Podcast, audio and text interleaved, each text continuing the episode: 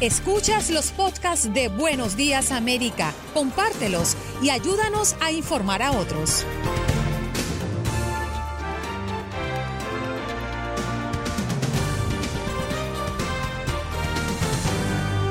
Y a propósito de que hoy es el Día Internacional contra la Explotación Sexual y la Trata de Personas, que se conmemora desde el año 1999, tuvimos la oportunidad de conversar con María Mercedes Becerra, consejera clínica, presidenta, CEO de la Fundación Entre Nosotras. También la oportunidad de hablar con Max Pérez Jiménez desde Nueva York y Jorge Hernández desde el sur de la Florida. También tuvimos la oportunidad de hablar con Mario Amaya, productor y talento del programa Mi Raza Tu Liga, de nuestra afiliada oficial en Los Ángeles, y Viviana Ávila, periodista de Univisión desde Chicago. María Olmedo Malagón recordándonos qué tan importante es contarnos en el censo 2020 y también recordarle a toda la audiencia que el censo es seguro y confidencial. Es más, el censo es protegido por ley desde el año 1790. Y nuestros miércoles de inmigración, hoy con el abogado Jorge Rivera, atendiendo a las preguntas de la audiencia.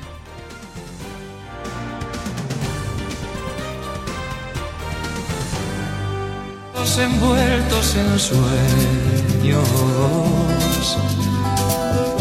De tanto gritar mis canciones al viento, ya no soy como ayer, ya no sé lo que siento. ¿No les parece que ese tema me olvidé de vivir? tiene más vigencia que en cualquier otro momento. Gracias a esta pandemia se le ha olvidado vivir a usted.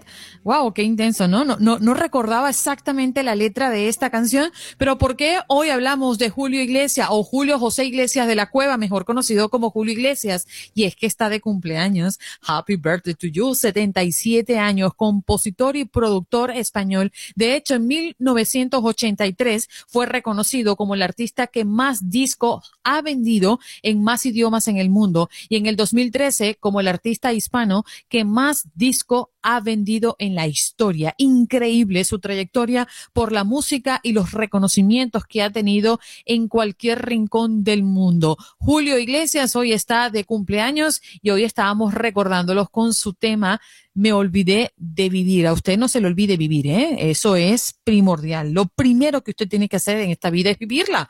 Así que no se olvide, ¿eh? No se olvide. 1-833-867-2346, nuestro punto de contacto, nuestra línea telefónica. Usted puede llamar. Recuerde que este programa es suyo. Muy buenos días, Carlos. ¿Cómo estás? ¿Cómo amaneces? Buenos días, buenos días, Andreina. Bien, bien. Mira, Andreina, uh, si tú quieres y te interesa uh, saber con respecto al COVID, busca las declaraciones del virólogo francés Montagnier, el que eh, identificó al al HIV y tú vas a ver qué veramente sucedió con el COVID, por qué está sucediendo el COVID. Yo me quedé frío cuando lo escuché, pero mira, te da miedo escucharlo todo lo que dice. Ese, ese, ese virus nació en China, lo manipularon, lo manipularon en el laboratorio y yo le doy la razón a Trump. China no alertó al resto del mundo veramente la gravedad del asunto. Él dejó sus fronteras siempre abiertas, China y no dijo la verdad que estaba pasando. ¿Pero salió de un laboratorio eh, creado con intención o fue un, accidente? No, no, no, escucha, él te, él te va a decir, Montañer, veramente, qué pasó con ese... Pero dime tu opinión, quiero saber en qué crees tú. Eh, no, no, yo lo que creo, lo que escuché, yo lo escucho en un canal italiano, te dije, tengo dos canales, Mediaset y Rai, y escucho la Mediaset porque es un canal como Fox pero lo entrevistaron a, a Montanier y él dijo, he creado un laboratorio, no es humano, no es animal, tiene cepa de la HIV y, y, él como es un premio Nobel, él está autorizado a hablar y decir lo que a él le parece porque es premio Nobel. Los otros virólogos que no son premio Nobel no tienen la libertad de hablar tanto. Y acá en Estados Unidos no permiten tanto hablar con razón de eso del COVID. Pero lo que te estoy diciendo, escúchalo a él, así yo no me pierdo en dar información que no es justa. El virus está manipulado, China está manipulando muchos virus. Él dijo, el del ave, el suino, el sal, son todos virus que vienen de China. China busca armas químicas que no sean disparadas con, con misiles y con bombas. Busca armas que se suelten en el aire, que se transporten vía aérea. Él te explica, él te dice, y ese es el resultado. Por eso Donald Trump culpa a China. Pero los, los liberales dicen, oh, es un racista, no se puede hacer. ¿Tú te acuerdas cuando Biden dijo, no, eso es racismo, eso no se puede hacer, eso es discriminación? Porque siempre están los liberales atrás abrazando al enemigo. Y, y mira cómo estamos. Trump dice la verdad y la gente se enoja y se rite. Pero yo, ¿cómo te puedo decir? El señor que habló mal de Donald Trump, yo lo siento por él, yo la gozo con Donald Trump porque Wall Street hace bueno mis minorities van adelante. Y yo trabajo con democráticos republicanos, hago dinero lo mismo. Solo de cuando Wall Street hace dinero, yo gano suficiente para andar de vacaciones, porque tengo mis minority que me dan mi profito. Pero los lloriscones, eh, que no se puede hacer nada con ellos. Que Dios los bendiga los lloriscones. Mira, no deje que nadie ponga bolsas de hielo en tu programa. Que no venga nadie a hablar de pajaritos preñados y pollitos rengo en tu programa. Bolsas de hielo. Gracias, Carlos. Gracias, gracias. Tú tienes una ocurrencia de verdad. Miren, quiero hablarle de dos temas sumamente delicados. Por una parte, nos entristece y nos impacta las cifras porque mm, un país rebasado por sus muertos es parte de lo que estamos viendo desde México. El destino de más de 38.500 cuerpos que no han sido identificados en este país. Desde el inicio de la guerra contra el narco, más de 38.500 cuerpos no identificados han ingresado a los servicios médicos forenses del país para terminar en cámaras frigoríficas, fosas comunes o escuelas de medicina. Algunos incluso fueron desaparecidos en los registros estatales, dejados en funerarias o por ejemplo. Esa investigación de la que hoy estamos hablando revela la magnitud de la crisis forense que atraviesa México y nos duele muchísimo ver esas imágenes. Estuve viendo un video el día de ayer y la verdad es que me entristeció tanto las noticias sobre el inminente colapso en el servicio médico forense de Ciudad Juárez específicamente, sea por falta de espacio y de personal eh, de frigoríficos, ingreso de cadáveres de, personas migrantes a las que nadie reclama, lista de espera para análisis de laboratorios. Pronto se fueron repitiendo en otros estados del país, ¿eh? una y otra vez en los últimos 14 años, y el gobierno reconoció el problema apenas el año pasado y lo nombró crisis forense. Ninguna autoridad ha esclarecido cuál es su magnitud, pero se supone que estamos hablando de estas cifras y lamentablemente nos entristece muchísimo que existan tantos casos. Estamos hablando de 38.500 cuerpos que no han sido identificados en México. Una barbaridad.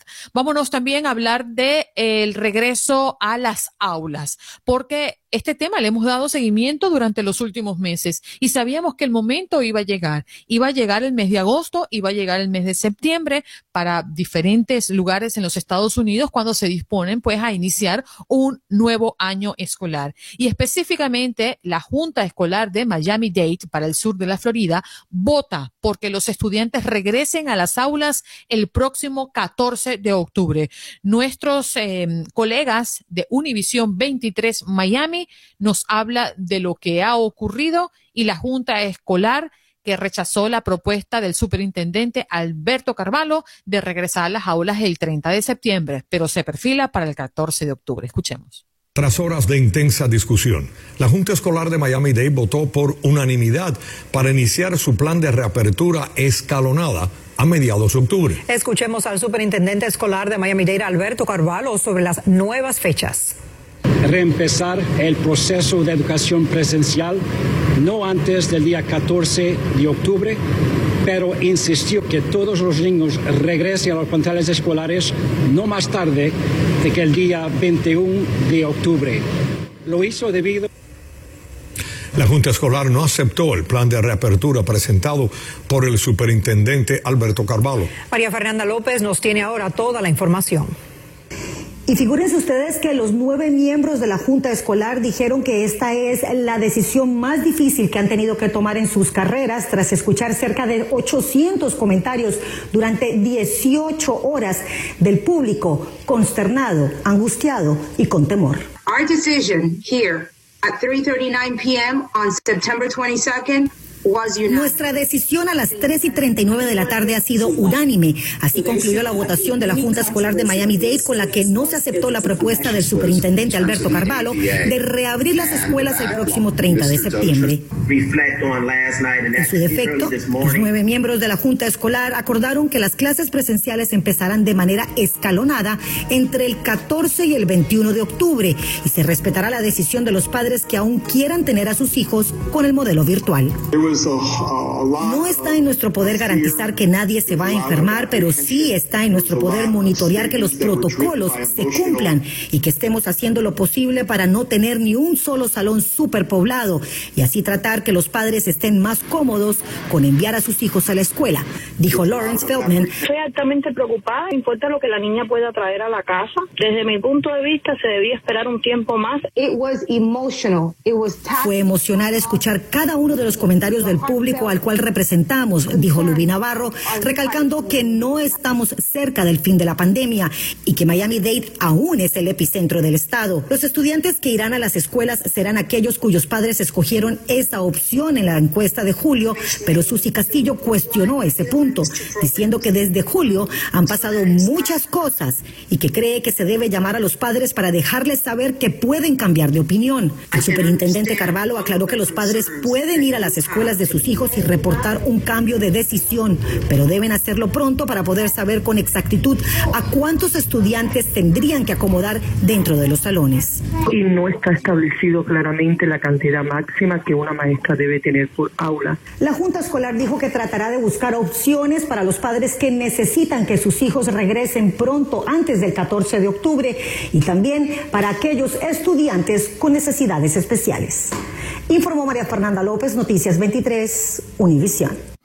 Bueno, la decisión final está en cada uno de nosotros como padres y representantes, ¿no? Definitivamente. Pero sí, se están abriendo las escuelas poco a poco. Hay muchos lugares donde ya la educación es totalmente presencial, pero al menos en el sur de la Florida, en Florida como tal, en Nueva York, lo hemos conversado en las últimas semanas, pues todavía se está evaluando el, el ingreso paulatino, escalonado, como le llaman ellos. Así que bueno, seguimos, seguimos en esta lucha. También les recuerdo el tema del día. El presidente Donald Trump pidió a los líderes mundiales en las Naciones Unidas que responsabilicen a China por la pandemia de coronavirus. ¿Qué tanta responsabilidad cree usted que tiene China en esta pandemia? 1-833-867-2346. Dani, te escuchamos. Muy buenos días. Buenos días, Reina. Ah, espero que tú y tu familia estén bien. Ah, rapidito, ayer escuché el debate que tuviste con, con el señor Feliberto. Eh, lo que más me gusta de ti es que tú no censuras a las personas, a pesar que fue ofensivo. Hasta cierto punto, lo que quiso decir, tenemos que preocuparnos con el Internet y los niños. Esa es mi opinión. Sí, claro. Y en cuanto a Trump, aquí estoy caminando por la escuela que está vacía, que empieza hasta octubre también. Estuve hablando de ese tema ahora. Sí, claro. Y cuanto a Trump, pienso que él es un mentiroso patológico y que le está haciendo mucho daño a este país. Que Dios bendiga a Estados Unidos, a Cuba y a Venezuela. Cuídate, buen día. Cuídate tú también, Dani, ¿eh? Cuídate mucho. Vamos contigo, Juan. Adelante, te escuchamos.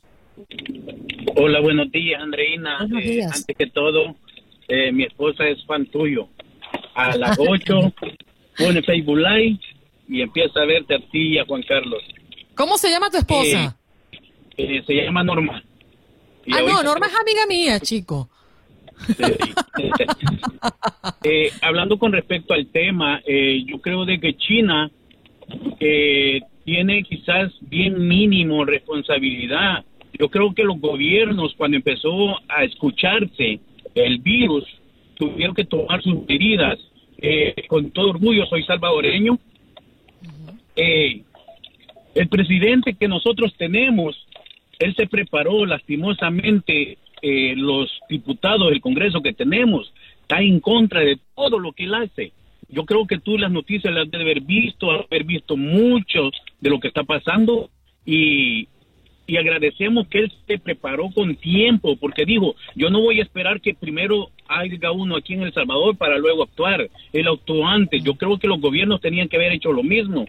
Y con respecto a Trump, yo la verdad todo el tiempo lo he considerado un payaso, porque él es, él es eso, nada más reality show y para las finanzas, pero para presidente yo creo que eh, nada. Eh, rapidito, Andreina. Eh, no nos queda tiempo. No, no nos queda tiempo. Si quieres, quédate, ¿eh? Quédate en la próxima parte, conversamos. Me quedan solo cinco segundos para despedir este bloque, ya regresamos.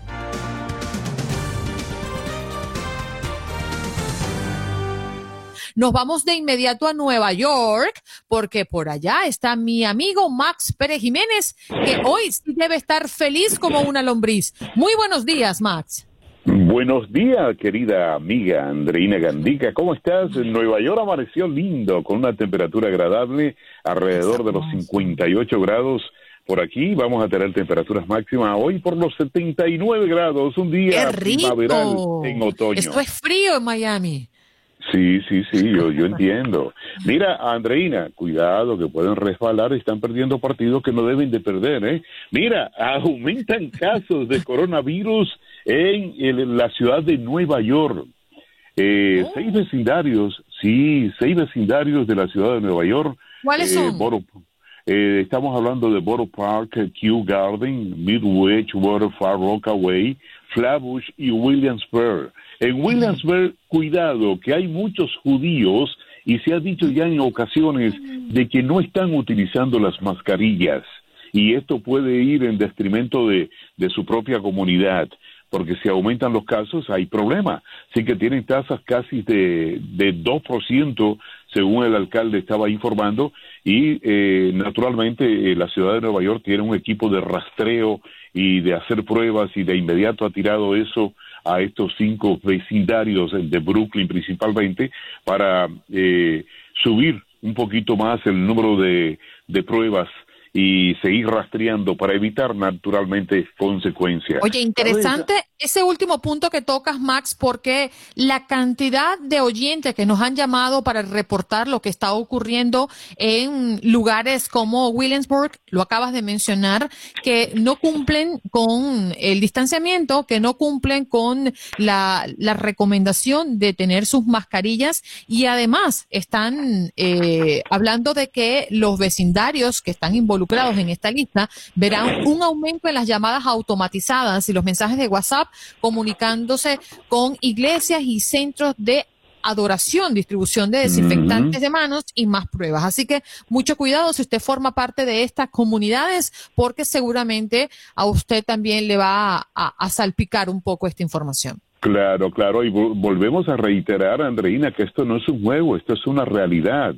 Y se ha dicho que han estado celebrando hasta fiestas sin, sin ninguna protección. Eh, añadiéndole a esta noticia, cinco estados han sido añadidos a la lista de cuarentena de Nueva York, New Jersey y Connecticut por altos niveles de coronavirus, eh, según eh, los provenientes de Arizona, Minnesota, Nevada, Rhode Island y Wyoming, deberán hacer cuarentena de 14 días al llegar a las ciudades de Nueva York, New Jersey y Connecticut. Así que atención.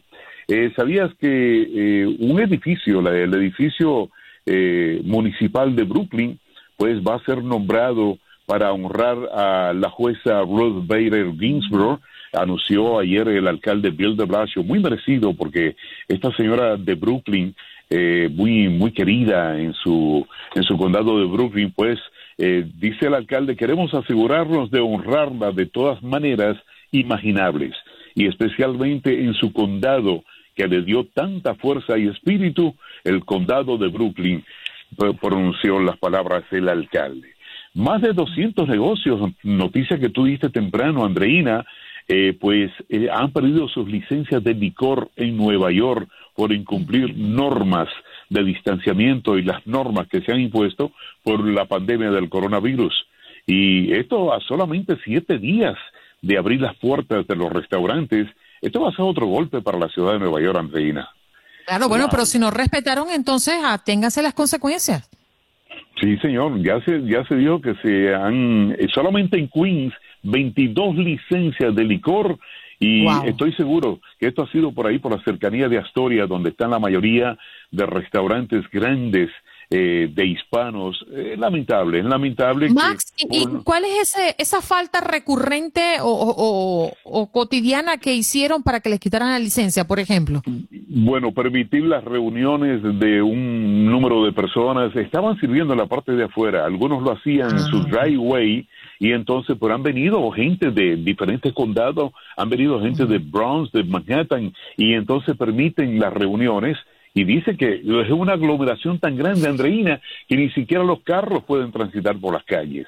Entonces, si, si tú ves esto y no llama a las autoridades para que te ayuden con esto, entonces viene a caer el caso de que te van a suspender la licencia. Y esa es la manera de, de, de controlar esto, Andreina. Si no, pues se va a ir de la mano. Así es. Max, y, no quisiera que te me fuera de las manos, pero el tiempo se me va. Ese sí se me va. ah, caramba. Bueno, pero Hasta no tomorrow, cariño. Sí, tenemos la esperanza de juntarnos mañana otra vez. Un abrazo y buena suerte. Muchas gracias, querido Max Pérez Jiménez, con nosotros desde Nueva York, hablándonos de lo que ocurre en la zona triestatal. Ya regresamos.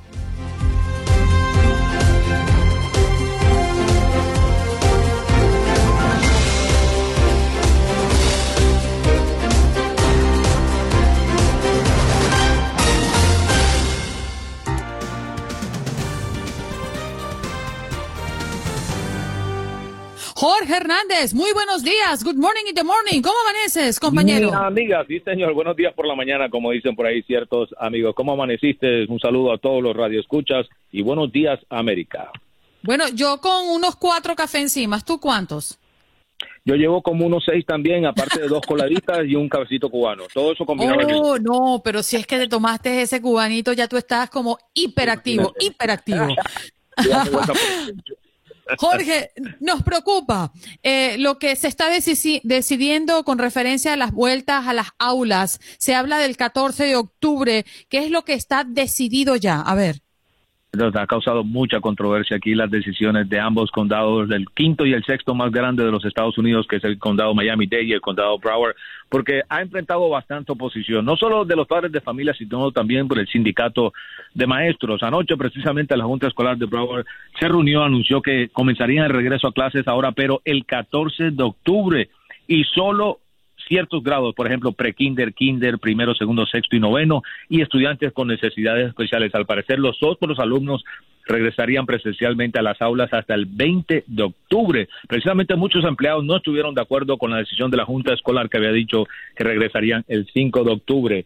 Por otra parte, aquí en Broward también se reunió la Junta Escolar, decidieron no aceptar el plan de regreso del superintendente Alberto Carvalho que tenía planificado el regreso presencial a las aulas el 30 de septiembre. Ahora sucederá 15 días después. Los estudiantes regresarían el 14 de octubre y esta decisión se toma tras una reunión que se llevó a cabo anoche donde participaron cientos de padres de familia que expusieron sus dudas y también expresaron sus comentarios. El sindicato de maestros sigue oponiéndose a la reapertura por obviamente quedan muchas preguntas en el aire, Andreina, ¿con quién los va a proteger del coronavirus, con el regreso de tantos estudiantes? Mil y pico estudiantes significa mil y pico de posibilidades de que a ti te dé el coronavirus. ¿Qué pasa si a ellos se enferman? ¿Quién les paga sus 14 días? ¿Qué pasa si alguno fallece del coronavirus? Muchas preguntas aún por responder y la controversia que continúa. Mientras tanto, ambos condados regresarían presencialmente el 14 de octubre. Pienso en dos cosas cuando me relatas un poco las decisiones que se están tomando. Una, em, la logística, obviamente, y otra, el presupuesto, porque si se lo van a dejar eh, al, al representante o a los padres que elijan si ir a las aulas o quedarse en casa, quiénes van a atender o cuáles son, lo, cuáles son los mm, maestros que van a atender el requerimiento vía online y los que van a estar en las aulas. ¿Cómo se van a compartir? Necesitan más personas. Estas muchas preguntas y esa es excelente. La logística de cómo funcionaría, ya sabemos el fracaso que resultó la plataforma K12 en las oh, escuelas de Miami que al final tuvo que ser con, eh, cancelada por completo en un contrato de casi 15 millones de dólares. Entonces queda aún por definirse eso, la logística, quiénes se quedarían en casa, cómo se impartirían esas clases. Tengo un buen contacto, mi, esposa que es profesora, y apenas me lo comete, yo te lo voy a dejar saber aquí en tu programa. Por favor, nos da la primicia. Muchas gracias, Jorge. Feliz día para ti. Gracias por estar acá. Un abrazo. Andreina, feliz día y buenos días, América. Bye bye. Seguro. Jorge Hernández, periodista de Univisión 23 Miami, con nosotros. Hacemos pausa. Al regreso, Juan Carlos Aguiar, listo y preparado. Andrea con sus tendencias y también nos vamos al Facebook Live. Ya volvemos.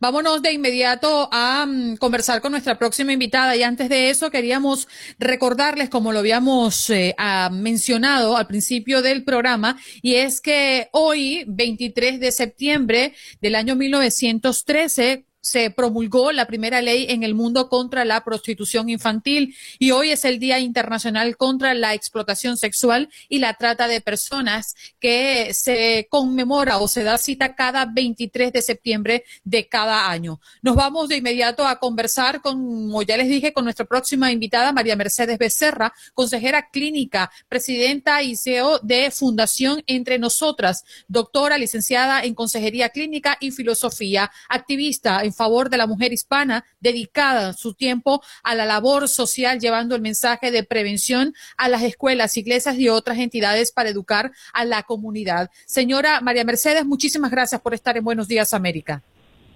Muchas gracias. Para mí es un honor estar hoy con ustedes. Gracias. Sí.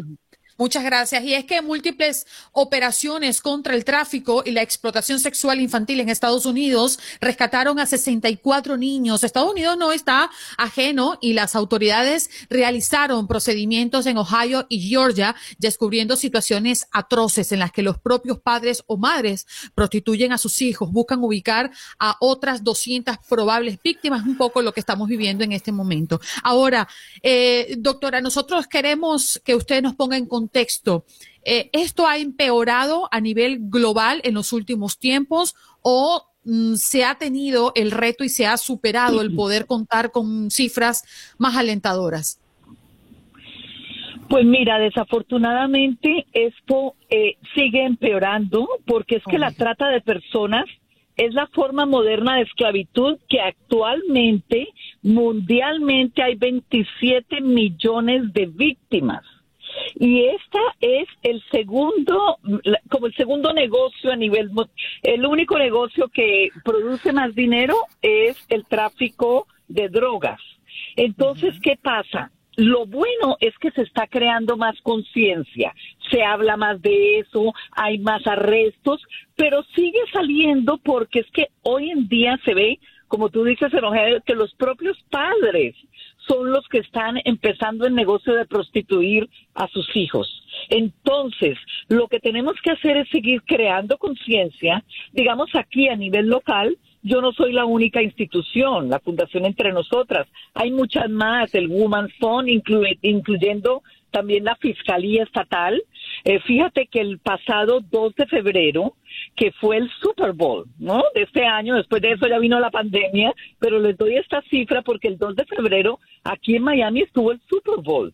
Y allí la Fiscalía, en unión de todos los que pertenecemos a este grupo que se llama el Human Trafficking Task Force, pudieron eh, coger 143 personas de human trafficking. ¿Por qué? Porque estos eventos a nivel de deporte o a nivel cultural que atraen muchísima gente es donde más se utilizan las niñas menores de edad o niños para que después ser utilizado en labores sexuales. Entonces estas niñas las están robando, las están eh, secuestrando en los centros comerciales eh, y en estos eventos, en los, en los hoteles. Así de que aquí en nuestra propia comunidad nosotros tenemos que estar muy alertas y saber que no podemos eh, estar como ajenos a lo que nos pueda pasar. Inclusive cerca de mi fundación hace poco se desaparecieron dos niñas, estaban en un centro comercial en el sur. Así que, desafortunadamente, para contestar tu pregunta, se ha acrecentado, pero afortunadamente seguimos creando conciencia. María Mercedes, buenos días. Le saluda Juan Carlos Aguiar. Yo quisiera saber, más que como periodista, como padre, como padre de un hijo de 12 años, pues mis dos hijos ya están bastante grandes, ¿qué puedo hacer para evitar que se ha engañado, sobre todo en esta época de las redes sociales, de internet al acceso de todo el mundo, cuando incluso nuestros pequeños, porque lo exigen sus actividades escolares, deben tener un teléfono celular con acceso a internet. ¿Cómo los protegemos?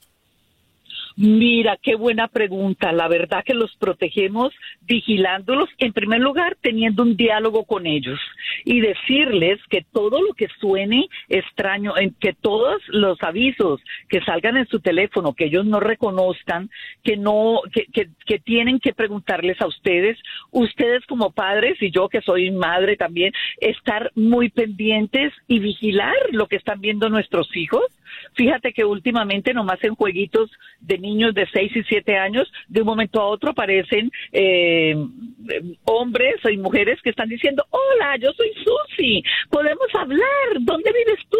Y eso es un pedófilo que está al otro lado de la línea. Entonces las señales es en primer lugar, mucho diálogo, explicar que existen personas malas en las líneas, que no son niños, y estar vigilantes. Yo sí no estoy de acuerdo en que los padres tenemos que ser los mejores amigos de ellos. Sí somos los mejores amigos, pero somos los padres y podemos controlar. Otras señales de alerta también que hay es que, digamos, no solo en el Internet, sino que se aparecen en tu casa el niño con un teléfono nuevo, con unos zapatos tenis muy caros, eh, con una mochila de 200 dólares. ¿De dónde lo sacaste? No, me lo regaló un amigo. No, un amigo no regala eso. Entonces, investigar yo pienso que en este momento los padres tenemos que estar más vigilantes que nunca y muchos padres por estar ocupados trabajando y en otras cosas se olvidan de que los niños corren estos peligros. El ciberacoso y el acoso sexual es uno de los crímenes más grandes del momento también ahora. Así que muy vigilante y hablar con ellos. Usted acaba de llegar a un punto sumamente interesante el ciberacoso, ¿no? Y ayer justamente dedicamos el programa a las redes sociales, a la tecnología y el impacto que puede estar eh, eh, creando entre nosotros y cuántas cosas hoy hacemos gracias a que nos inducen las redes sociales o la tecnología. Puntualmente en el caso de trata, eh, el tema que estamos tocando el día de hoy, ¿cuál es ese principal foco que debemos tener? ¿Dónde surgen estas oportunidades para que estos delincuentes puedan enganchar con nuestros hijos? ¿Dónde están ellos en la, en la tecnología? Es decir, en juegos, videojuegos, en las redes sociales, en páginas, según su conocimiento. Están en todas partes, en todas las páginas, en todos los juegos. Eh, y lo que pasa es que ellos tratan de buscar las presas más fácil. El niño o la niña que tiene un perfil demasiado completo, vivo aquí, me gusta comer helado de vainilla, mis papás salieron pero vienen dentro de cinco horas. Entonces los niños no tienen la, la eh, esa maldad que tenemos los adultos. Entonces ponen y hablan, empezar a chatear con alguien desconocido, ya abren la oportunidad de que esa persona pueda accesar a todo adentro de tu hogar. Entonces, por eso los padres muy vigilantes, no permitir que sus hijos menores tengan eh, en el Facebook. Eh, yo he visto niñas de 6 y 7 años que tienen un perfil completo en Facebook. ¿Qué pasa con eso? Empiezan a pedirles solicitud de, amistad, los padres no se están dando cuenta, ay, mi niña es tan buena, está en su cuartico solita, ella ya se la pasa en el Internet. Bueno, no sabemos lo que está pasando en el Internet. Otra cosa, les están pidiendo que manden fotos. Ay, mándame tu foto para saber si te pareces a mí. Esa foto es transformada, esa foto después se usa eh, en las redes sociales para los pedófilos y se venden las fotos de los niños para cuestiones sexuales. Así que mucho cuidado, padres, están en todas partes. No te puedo decir una aplicación porque lo mismo. ¿Ah? ¿Cuál es la edad recomendada para que un niño pueda tener eh, un celular con acceso? Digo no niño, porque niño no, pero es un buen punto el que aclara eh, Juan Carlos, porque inclusive hay escuelas que te exigen que ellos tengan un celular para que los padres puedan llamarlos para que salgan, porque ya los padres no tienen acceso a las escuelas. Entonces tienes que tener un dispositivo móvil para comunicarte. Y eso a mí me parece aterrador. Es aterrador, pero bueno, ya que estamos en esta nueva eh, etapa, como decimos, esta nueva normalidad, pues por lo menos tener un filtro. Tú sabes que todos los, los celulares se les puede poner un filtro, que el padre pueda saber dónde está la persona, hay seguimientos, hay, en la nueva tecnología tiene también una cantidad de seguridades que nosotros podemos accesar también. Lo que pasa es que los padres somos descuidados muchas veces en esto. Entonces, o, facilistas, facilistas, ¿Ah? María Mercedes. Más allá de descuidados, somos facilistas. El niño, el niño empieza a molestar mucho y antes tome su biberón, ahorita tome su celular. Así es, así es. Bueno, hoy en día tú ves que todos los niños de dos y tres años están jugando jueguitos todo el tiempo. Es decir, que ya no salieron a jugar a la pelota, ni a la lleva, lo que jugábamos antes. Pero bueno, tenemos que saber qué están viendo y quién tiene acceso. Y hay, todos los celulares tienen eso, se pueden, se pueden controlar. María Mercedes, a pesar, a, pesar del, del, tema que es sumamente eh, delicado y dramático, eh, agradecemos que tú hayas pasado por aquí para aclararnos bastantes puntos. Nos quedan segundos para despedir, pero muchísimas gracias y por favor comparte con nosotros tu, tu página web.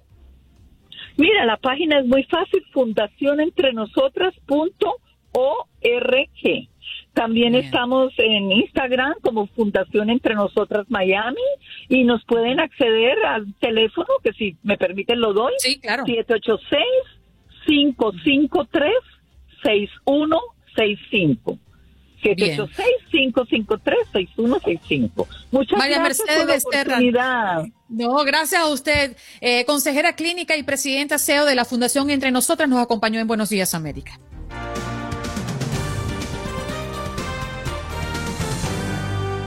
Bueno, nos vamos a Los Ángeles. Nuestro compañero Mario Amaya ya está listo, preparado y enchaquetado. Sí, ¿verdad? Podríamos decirlo así, pues con su gama. Sí, no, pero ¿y, qué pasó? Mire, Mario, ¿y qué pasó con la de la primera comunión?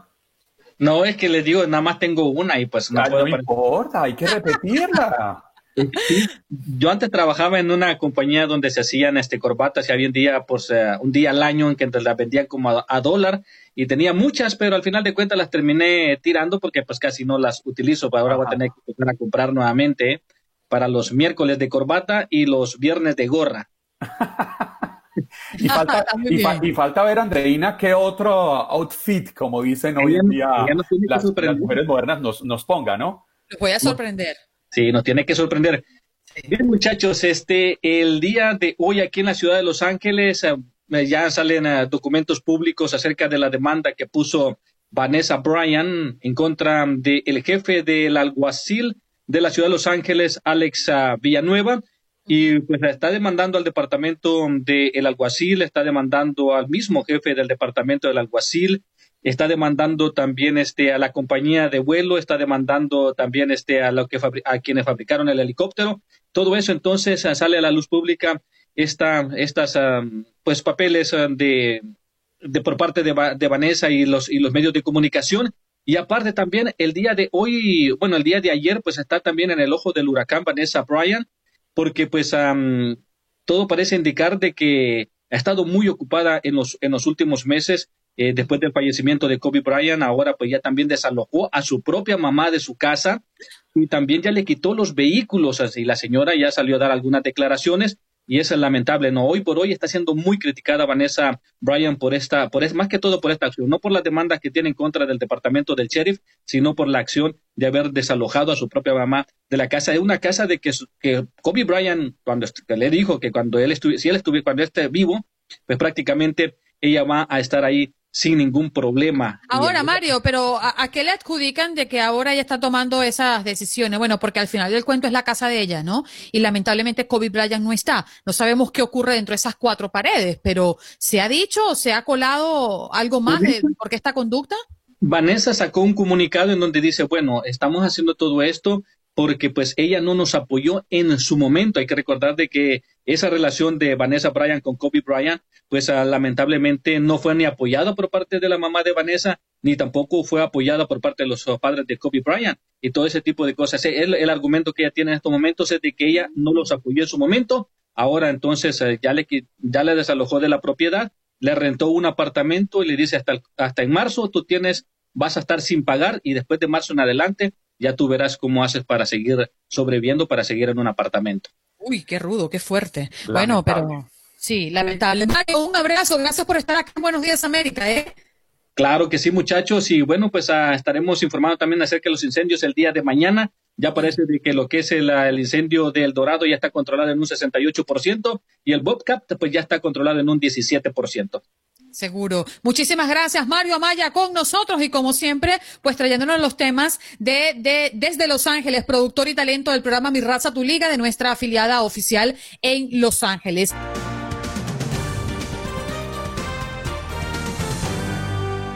Ahora nos vamos de inmediato a Chicago porque Viviana Ávila, periodista de Univisión, también se encuentra pues en una de nuestras ciudades para conversar de lo que está haciendo noticia. Muy buenos días, Viviana, ¿cómo estás? Bienvenida al show.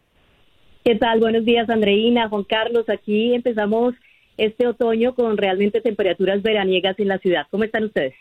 Qué rico. Eso es lo que uno necesita aquí en Miami, ¿eh? Sentir un fresquito. A ver, Viviana, ¿qué está haciendo noticia? ¿Qué es lo más importante hoy destacado en cuanto a noticias se trata en Chicago? Bueno, Andreina, les cuento que estamos ya una semana de que termine el plazo para llenar el censo 2020. Recordemos que la fecha límite para contestar las preguntas del censo es el 30 de septiembre. Aquí en el estado de Illinois, la participación del censo es del 70%, en Chicago es del 60%, pero hay preocupación entre la comunidad latina porque ni siquiera alcanzamos el 50% de participación. Ya hay organizaciones comunitarias y líderes políticos preocupados por esta situación. Incluso el caucus latino del el concilio de la ciudad pues ha enviado una carta a la alcaldesa Lori Lightfoot pidiéndole un presupuesto de 150 mil dólares para que en esta última semana del censo pues se eh, invierta ese dinero para campañas publicitarias en medios de comunicación, pero hasta el momento no ha habido respuesta ha habido respuesta de la alcaldesa. ¿Por qué la gente latina no está llenando el censo? Al parecer, porque hay eh, temor de que se les pregunte el estatus migratorio, eh, cosa que no es cierta cuando llenan el censo, pero hay temor de la población hispana frente a que también esta información que ellos coloquen en el censo pueda, pueda ser compartida con las autoridades de inmigración. Sin embargo, hay que decir que por cada persona que no llene el censo, se pierden entre 15 mil y 20 mil dólares en ese, ese dinero que puede ser eh, invertido para infraestructura, para eh, mejoras en el sector salud y también mejoras en el sector de educación. Así que hay que llenarlo y también les puedo decir que es tanto el temor de que la gente latina no llene el censo que se han hecho pues entregas eh, de tacos, de tortillas, Incluso se está comenzando a rifar una quinceañera en estos últimos días eh, para que la gente se incentive a llenar este censo. Viviana, sabe que hace unos días yo quería preguntarle a usted un tema eh, que tocamos aquí en Buenos Días América, que nos dejó bastante alarmados eh, semanas atrás, quizás un dos, tres meses. ¿Qué había pasado finalmente con aquellos cursos o con aquel curso que iba a dictar o que estaba dictando ICE a, integrantes de la comunidad en Chicago, que incluía incluso el procedimiento, les enseñaban el procedimiento para detener personas civiles a inmigrantes indocumentados. ¿En qué terminó esa polémica? Eh, Juan Carlos, ese curso de que se iba a llamar Academia Ciudadana y que iba a tener una duración de un mes, finalmente fue pospuesto para la primavera del próximo año. Realmente las autoridades de inmigración dijeron que no le iban a hacer eh, inicialmente iba a comenzar el 20 de septiembre, pero dijeron que no lo iban a hacer por razones del COVID-19, entonces lo pospusieron. Sin embargo, organizaciones pro-inmigrantes dijeron que eh, realmente esto era una victoria de ellos porque habían ejercido tanta presión para que este curso no se diera que finalmente pues se pospuso hasta la primavera. Vamos a ver eh, si el otro año se va a dictar o no esto de la Academia Ciudadana. Viviana, otro tema que ocupa a nuestra gente en Chicago tiene que ver con la violencia. Eh, recientemente un hombre de 24 años muere tras ser baleado en el vecindario de Home Square, pero también en Home Square, creo que se llama el vecindario, pero definitivamente las cifras no se detienen, ¿no? En cuanto a la violencia. Así es, y tenemos que decir que, que la violencia de los últimos días ha atacado eh, fuertemente en la comunidad hispana. Ya van por lo menos eh, entre tres, cuatro latinos que han perdido la vida lamentablemente en tiroteos eh, durante el fin de semana e incluso el lunes. Se han hecho vigilias y protestas al frente de la casa de la alcaldesa Lori Lightfoot, precisamente exigiéndole que haya más presencia policial en barrios latinos de la ciudad, precisamente para evitar esa eh, propagación de la violencia. El domingo le hicieron a la alcaldesa eh, una, una protesta exigiéndole pues que esos recursos sean que, que la policía que está ahorita eh, digamos centrada o patrullando las calles del centro de la ciudad pues realmente vayan a los barrios latinos para que se haga el patrullaje allí y se evite obviamente esa violencia. Me imagino, me imagino que violencia en la que no solamente somos víctimas, sino que también hay, hay participantes activos de la misma comunidad hispana eh, involucrados en estas guerras de pandillas. Sí, realmente la violencia, eh, Juan Carlos, eh, es de, de, parte y parte. muchos grupos comunitarios dicen que la violencia se da en, en los barrios de minorías afroamericanos y latinos, precisamente porque no ha habido digamos, la suficiente inversión en programas sociales para también evitar que los jóvenes, eh, las personas, eh, pues se involucren con grupos de pandillas y generen también esta violencia en los barrios. Viviana, agradecemos tu paso por Buenos Días América para enterarnos de lo que está ocurriendo en Chicago. Un abrazo y que tengas muy bonito ombligo de semana. Gracias, lo mismo para ustedes.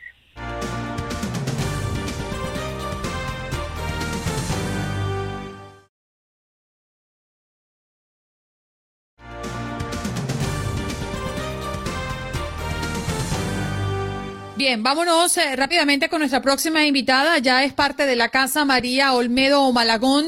Eh, los resultados del censo del 2020 ayudarán a determinar cómo cientos de miles de millones de dólares en fondos federales se distribuirán a las comunidades cada año durante la próxima década. Esos fondos le dan forma a diversos aspectos de cada comunidad sin importar el tamaño ni la ubicación. Esto eh, se los mencionamos porque queremos que entiendan lo importante que es el momento de censarnos, de contarnos para, de cara a nuestro futuro inmediato en este país. María Olmedo, muchas gracias. ¿Cómo estás? Buenos días. Buenos días. Ya sí, parte de la casa. Sí, señor. María, el tiempo se acaba. Por favor, indícanos cuántos nos queda. ¿Qué oportunidad tienen las personas que no se han censado para hacerlo?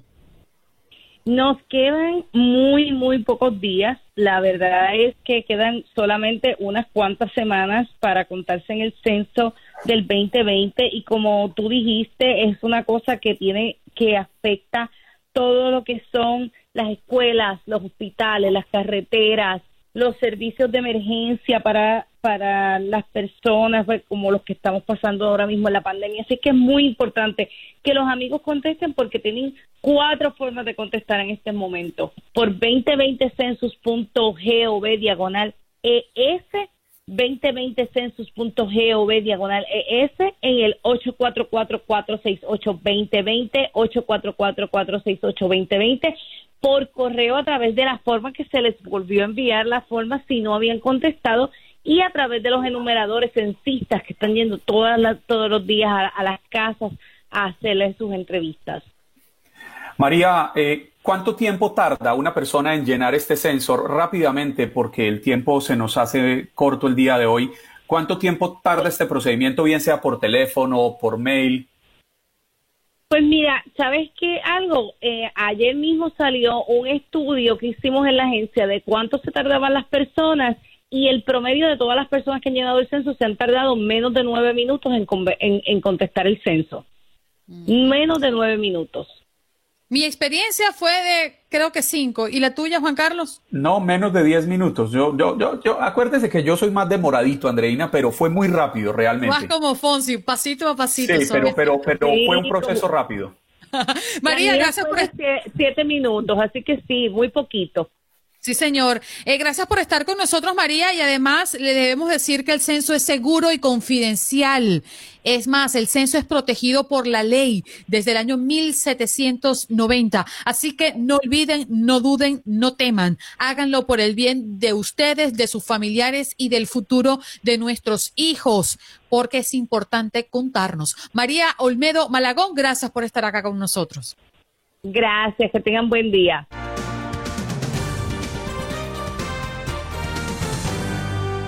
Vamos a comenzar el concurso del más guapo del día. Muy buenos días al abogado Jorge Rivera.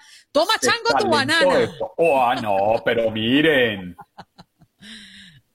Pero tú sos todo un galán, mi hermano. No, no, no, no, no, pero empecemos la, la, la feria del halago, mi querido Jorge. Usted está elegantísimo hoy, impecable.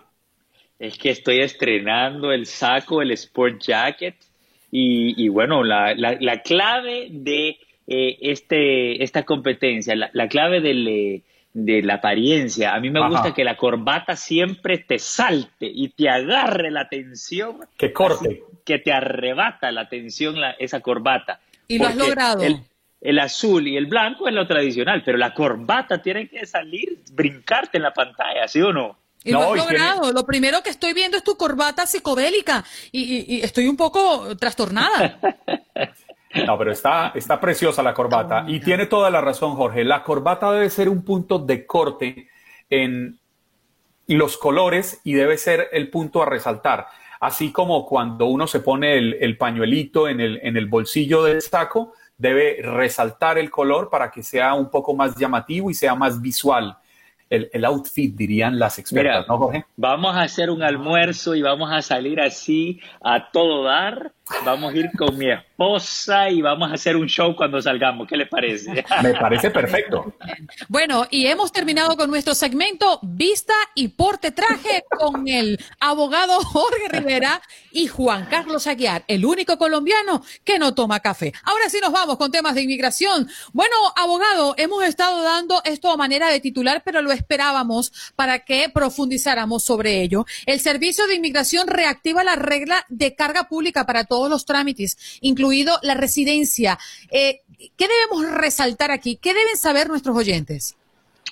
Bueno, eh, esta noticia salió el día de ayer. Saben que la carga pública, los cambios tomaron efecto febrero eh, de este año, febrero 24, y entonces lo bloquearon y todos pensamos que íbamos a tener un descanso de esta carga pública durante el coronavirus que podía durar hasta el próximo año, pero levantaron ese bloqueo y ahora ya avisan oficialmente que esto va a proceder y buscan descalificar a las personas de escasos recursos, pero aunque seamos de escasos recursos, podemos ganar el caso con la estrategia adecuada con esto de la carga pública. Óigame, Jorge, pero para que nuestros oyentes queden con el tema perfectamente claro, para quienes tengan el temor de esa, esas dos palabras, carga pública, ¿qué clasifica en carga pública? Bueno, mira, número uno, tenemos que entender de que esto no se aplica a todas las personas. Hay muchas excepciones, como por ejemplo, si tú estás aplicando para la residencia por eh, violencia doméstica, por víctima de un crimen, como asilado por ley de ajuste cubano, tú estás exento. Así que esto no es para todo el mundo. Pero la mayoría de los casos de residencia sí se aplica a ti, que son las peticiones familiares. Ahí sí lo aplican. Y lo que califica como carga pública es si inmigración piensa, en base a tu situación financiera, que tú vas a necesitar ayuda del gobierno.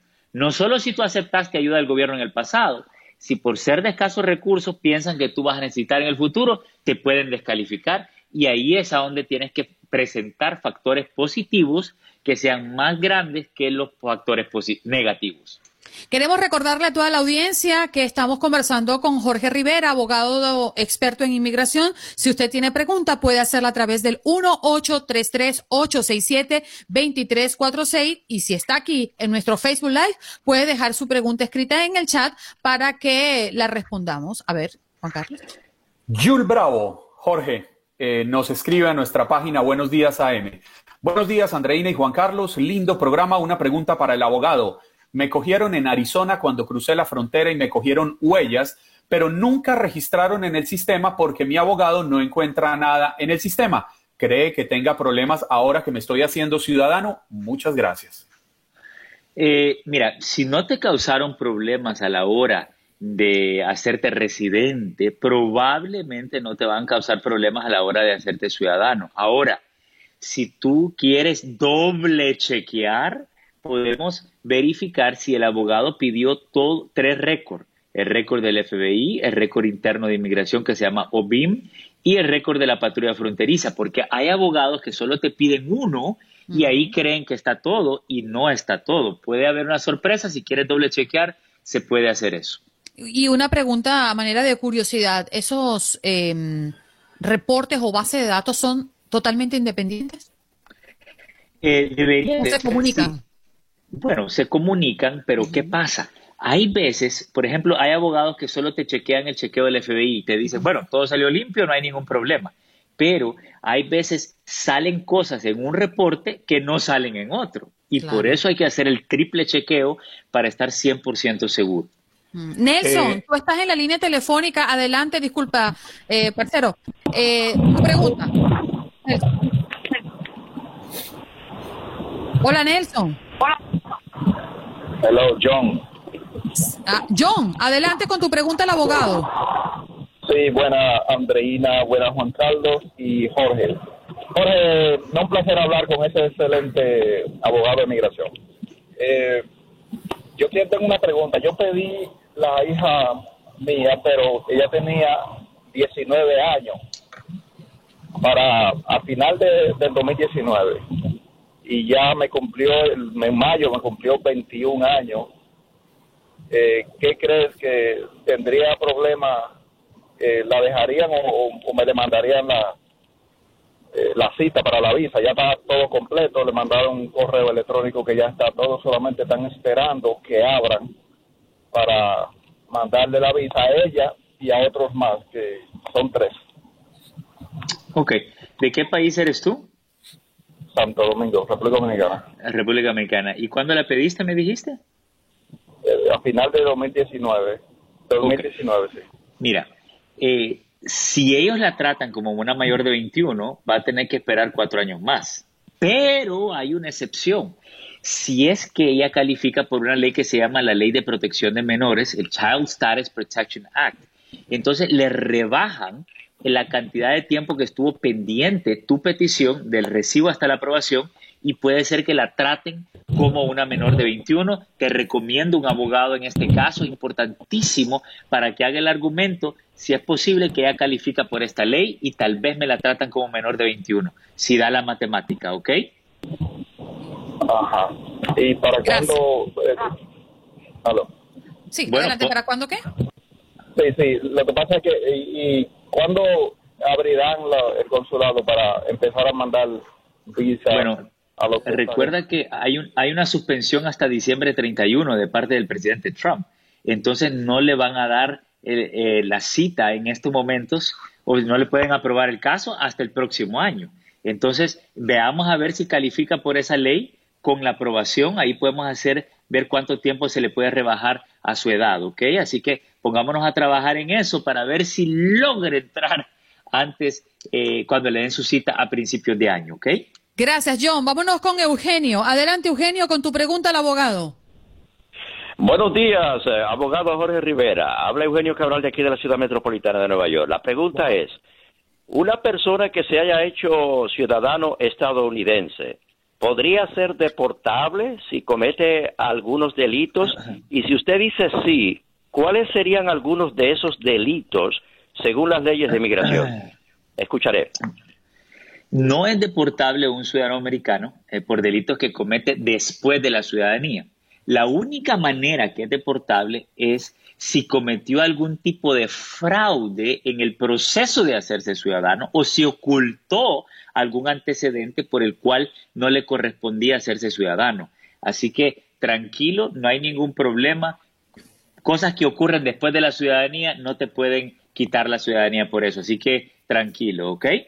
Ahora sí tenemos a Nelson en la línea. Adelante, Nelson, con tu pregunta. No, no, eh, eh, yo quisiera hablar del otro tema para que le den tema a la otra gente. Yo me quedo Entonces, esperando la línea. ok, gracias Nelson y discúlpanos. Eh, creo que había una pregunta por allí, Juan Carlos. Sí, Andreina, en el Facebook nos escribe Ángel Carabalí. Buenos días, un gran saludo. Mi primera vez, escri no, mi, primer, mi primera vez que escribo, pero siempre les miro y escucho. Pregunta para el abogado. ¿Se necesita llenar la solicitud para la ciudadanía con un abogado? No es indispensable hacerlo con abogado, claro, es mejor para ir a lo seguro, pero tú puedes llenar, el formulario se llama el N400. Si lo vas a hacer, eh, por favor, hazlo corriendo, porque el aumento de precios viene el próximo viernes, octubre 2, y la ciudadanía va a aumentar 520 dólares. Así que si tú la puedes mandar con el sello del correo de octubre primero a más tardar, pagas, te ahorras 500 dólares el 520 dólares con inmigración. Bueno, el tiempo se... ¿En cuánto va a quedar esa ciudadanía, Jorge? Porque eso sí nos interesa a Andreina y a mí. Bueno, imagínate, va a quedar en más de mil dólares. Y mi esposa está corriendo también, ella quiere aplicar por la yo ciudadanía. Tengo, yo tengo un amigo que me va a prestar, se llama Juan Carlos Aguiar, porque ese tiene plata. Vámonos con, vámonos con la última llamada. Ariestiel tiene preguntas, adelante. ¿Aló? Sí, estás al aire. Tu pregunta al abogado. Ah, buenos, buenos días. Felicitaciones por el programa. Aquí llamándolo de Queens. Eh, para una pregunta para el abogado. Sí. Eh, eh, la pregunta es que eh, la, una persona eh, por la epidemia eh, del coronavirus eh, no alcanzó a viajar, pero hizo la extensión antes de que se le venciera la visa. Entonces, ahora ella ya se va a ir eh, cuando abran los vuelos en el, el 26.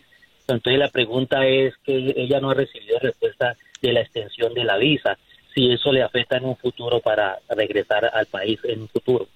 Nos quedan 20 Buenísima segundos, pregunta. Buenísima pregunta. La clave es guardar la documentación que ella aplicó para la extensión y que seguía pendiente el día que ella salió. Eso lo puede imprimir del el website de inmigración, llevarse eso para demostrarlo en la embajada. eh, cualquier cosa, ella cumplió con todos los requisitos de la ley.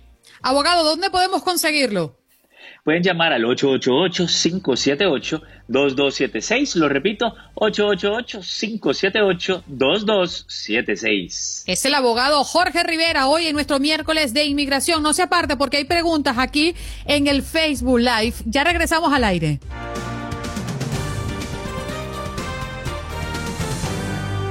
Bueno, vámonos a hacer un- una actualización de lo que está ocurriendo en París, porque amanecimos prácticamente nosotros de este lado del mundo con la noticia de que había una alerta de bomba en la Torre Eiffel y fue desalojada, Juan Carlos.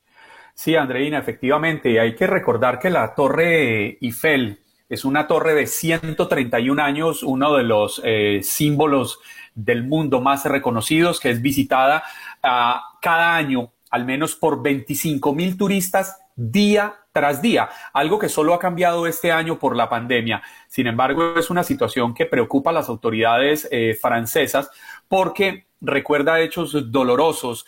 Eh, nosotros seguramente, muchos de ustedes recordarán que en el año 2015, en enero específicamente, eh, terroristas atacaron con fusiles de asalto la sede de la revista satírica Charlie Hebdo, ocasionándole la muerte a 12 personas e hiriendo a 11 más.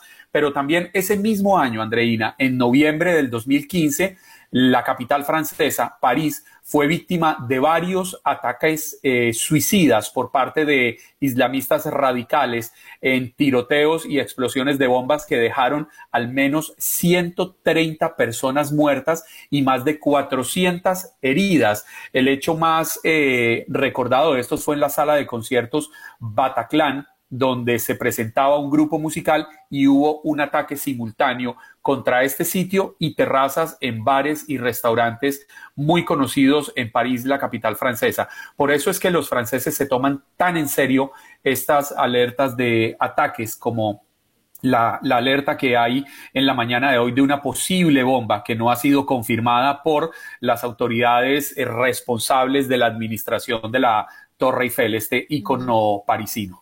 De hecho, reabren la torre tras evacuación por esta amenaza bomba. El operativo policial, que se extendió por cerca de dos horas, se activó luego de que la policía de París recibiera un llamado anónimo, pero han confirmado que fue una farsa alarma. Así que todo regresa a su normalidad. Gracias a Dios. ¿Tú la conoces, Juan Carlos? No, Andreina, no la conozco y mi esposa se me, se me burla. Porque, porque yo no, yo no he ido a Europa y mi esposa tuvo la oportunidad, fue invitada por eh, una multinacional a realizar unos trabajos en, en Colonia, Alemania, y cuando voló, invitada, eh, aterrizó en París y se dio cuenta, iba con unos jóvenes estudiantes colombianos a, a, una actividad allá en Alemania. Y cuando llegó a París se dieron cuenta que tenían ocho horas en el aeropuerto de espera. Y los muchachos se sentaron, buscaron dónde sentarse y mi esposa les dice, oigan, ¿de verdad se van a quedar aquí sentados? Vámonos a conocer la Torre Eiffel y salieron como pudieron, preguntaron, se montaron en un tren, llegaron a la Torre Eiffel, se pararon, la vieron y volvieron de regreso al aeropuerto. Y mi esposa dice, a mí me pueden decir lo que sea loca, pero yo estaba en el aeropuerto de París y no me iba a conocer la Torre Eiffel. Es uno de los, de los sitios del mundo que quiero conocer. Ese, y, creo que el que, que me falte por conocer, que sueñe con visitar, es la Puerta de Alcalá en España. Oh, bellísima también. Oye, fíjate que esa es una sensación que tenemos muchos periodistas cuando nos mandan de asignación, porque tenemos el tiempo tan contados y vamos a cosas tan específicas que poco tenemos de turistear. Y dices, ay, no, es que tú viajas para allá, para. Sí, sí, pero uno viaja al estadio. Bueno, no es mi caso. Yo viajaba a muchos lugares de, de América Latina porque seguía lo que pasaba con la selección nacional, la vino tinto, la de fútbol, y resulta que uno llegaba eh, a muchos lugares, pero conocías el aeropuerto, el hotel y el estadio, porque pasabas horas infinitas en el estadio, en ruedas de prensa, en salones, y esa era nuestra vida. Y tener unas tres o cuatro horas libres, eso era casi imposible. Entonces nos pasa mucho la sensación de que conocemos muchos lugares, pero no conocemos realmente lo que hay en esa ciudad. Yo tuve el privilegio de estar allí en la Torre Eiffel y recuerdo frescamente que había una gran promoción, un globo inmenso promocionando el Mundial de Rugby del año 2007. Estuve allí y lo primero que vi cuando llegué a la Torre Eiffel fue ese gran globo promocionando el Mundial de Rugby. El ambiente es una cosa impresionante y caminar por, eh, el, por el gran jardín que hay al frente es increíble, ¿no?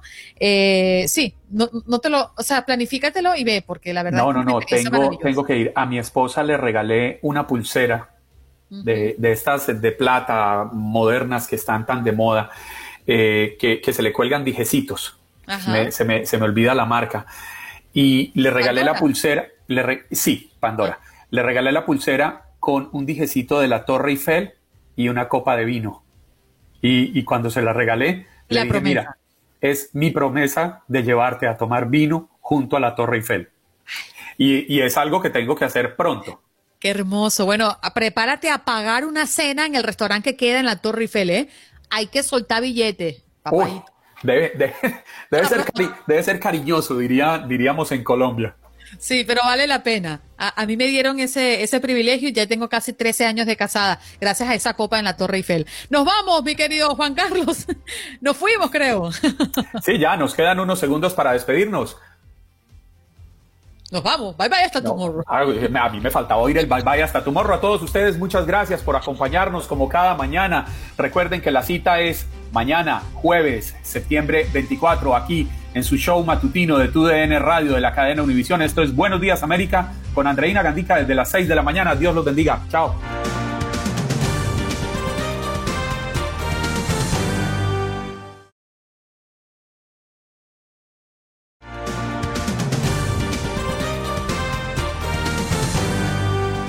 Espero que hayas disfrutado de nuestro podcast y recuerda que puedes seguirnos en las redes sociales en Buenos Días AM. Esa es nuestra página en Facebook. Nos reencontramos en otro podcast.